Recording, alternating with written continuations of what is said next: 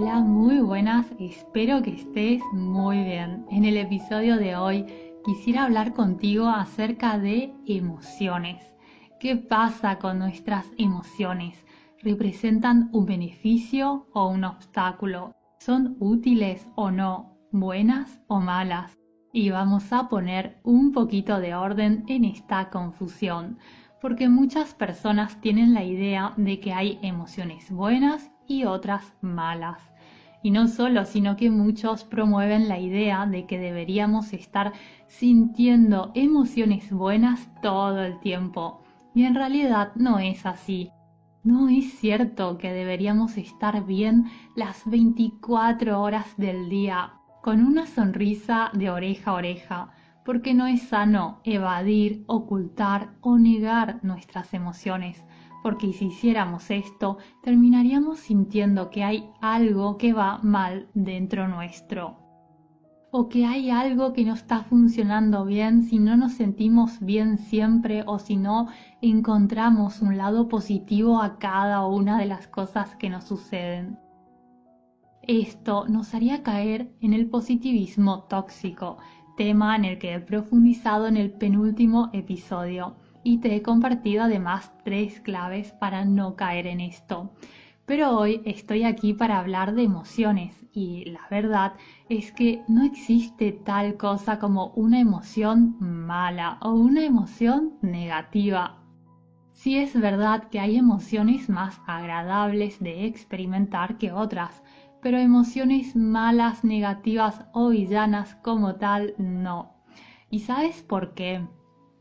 Porque como bien dice una analogía, las emociones son mensajeras, es decir, son simplemente portadoras de información, de una información muy pero muy valiosa si queremos llevar una vida sana y estable. Porque aquellas emociones que algunas personas tachan de negativas, como el rencor, el enojo, la tristeza, solo están allí para indicarnos que hay algo que tenemos que cambiar, sanar o comprender. El enojo puede estar allí para mostrarnos que alguien o algo ha traspasado nuestros límites o que nuestros valores no han sido respetados. La soledad puede estar allí para indicarnos que necesitamos una conexión de mejor calidad. La tristeza podría querer mostrarte que estás viviendo una situación que no es la adecuada para ti o que una persona te está dañando de algún modo. Y es una pena cuando alguien quiere evadir o quiere ocultar estas emociones, como si aquí no pasara nada, porque al hacer esto se pierde la oportunidad no solo de vivir según nuestros valores, sino también de sanar y superar de manera sana ciertas heridas. Al no escuchar las emociones que no son tan agradables de sentir, se pierde la oportunidad de hacer algo para cuidar nuestro bienestar y fortalecernos o de cambiar aquello que se ha de cambiar en vez de quedarnos atrapados o atrapadas en los mismos viejos patrones de siempre o en la misma situación estancada de siempre. Mi invitación para ti hoy es que la próxima vez que sientas una emoción que no te agrada, que la escuches, que escuches su mensaje. Si es culpa, por ejemplo, observa qué tiene para decirte. Es probable que te esté indicando que lo que has hecho no está en sintonía con el tipo de persona que te gustaría ser. Y así puedes reconocer esa emoción, escuchar ese mensaje y preguntarte, de acuerdo, ¿en quién quiero convertirme? ¿Cómo me gustaría responder la próxima vez en una situación similar? Porque si te escondes de esa emoción a través de la distracción o intentas luchar contra ella, puede ser que empieces a manifestar comportamientos de evitación, como por ejemplo comprar y llenarte de cosas de manera desmedida, comer en exceso y sin disfrutar de la comida, o navegar mil horas por internet saltando de una cosa a otra sin ningún beneficio más que el de perder el tiempo para no pensar o para no recordar, o evitar conocer nuevas personas o alejar a aquellas que están presentes en tu vida y que te quieren de verdad y demás. Y lo peor es que todo esto no será de ninguna ayuda, porque como dice el dicho popular, lo que resiste, persiste.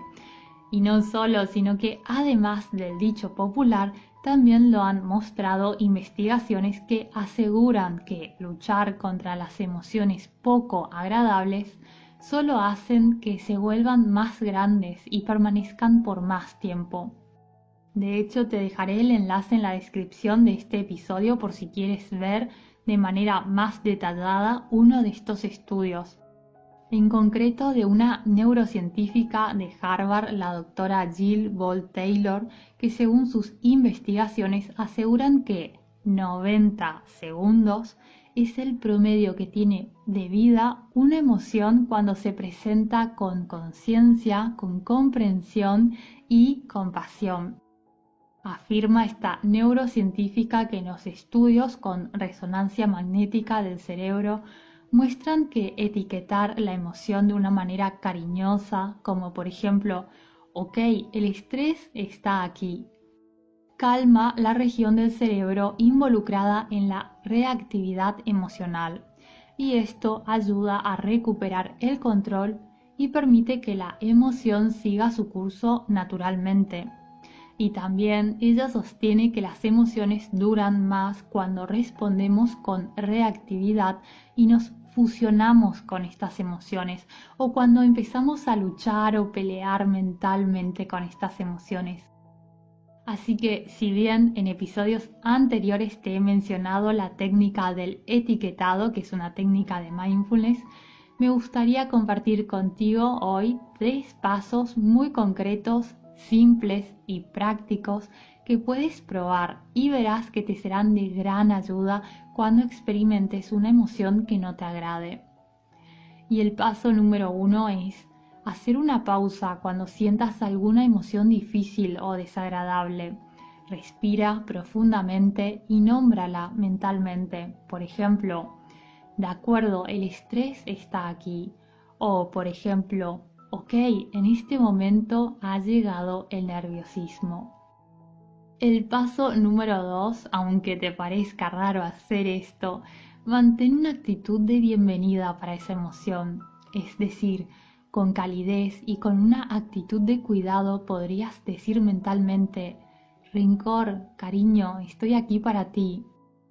Y el paso número tres es que te preguntes, si esta emoción tuviera una voz, ¿qué diría? Y luego reflexiona en esa respuesta. No te haré spoiler acerca de lo que vas a experimentar, me gustaría que lo pongas en práctica y me lo cuentes tú luego en los comentarios, ¿de acuerdo? Pero sí decirte que en ese momento no solo comprenderás a nivel mental e intelectual que las emociones no son ni buenas ni malas, sino que experimentarás y vivirás en primera persona la sabiduría de tener emociones neutras que están allí como mensajeras.